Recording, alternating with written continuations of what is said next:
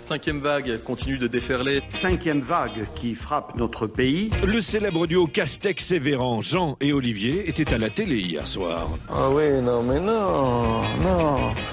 Bon, fallait pas l'inviter. À l'approche des fêtes, le ministre de la Santé tenait absolument à délivrer aux Français un message d'espoir. Cette vague est d'ores et déjà plus haute que la troisième vague que nous avons connue.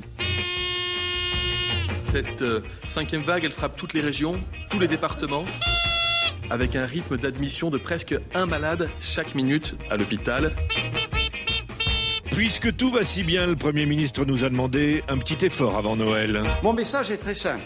Jusqu'aux fêtes de fin d'année, on lève le pied, on arrête Et qu'est-ce qu'on arrête les pots de départ, les, les séminaires, les, les moments festifs de fin d'année. Ça peut être à la maison, un, un grand dîner entre amis, une pendaison de crémaillère, etc. Le gouvernement demande donc officiellement aux Français d'arrêter de manger et de picoler en groupe, sauf dans les bars et les restos. Je vous demande de vous arrêter.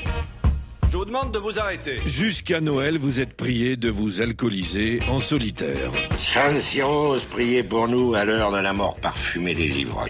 Pas de fiesta chez soi, pas de chenille dans l'open space au travail, Ah bon Tu devrais aller travailler et oublier tout ça. et pas non plus de boîte de nuit. Nous fermerons les discothèques pendant les quatre prochaines semaines. Castex casse l'ambiance, mais on a échappé au re-reconfinement et il tient à vous rassurer.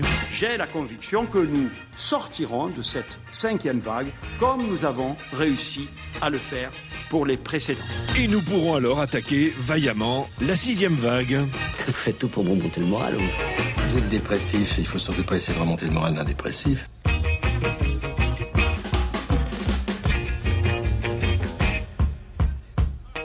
À la maison, il est bientôt 7 heures. On fait plus la fête. La bamboche, c'est terminé.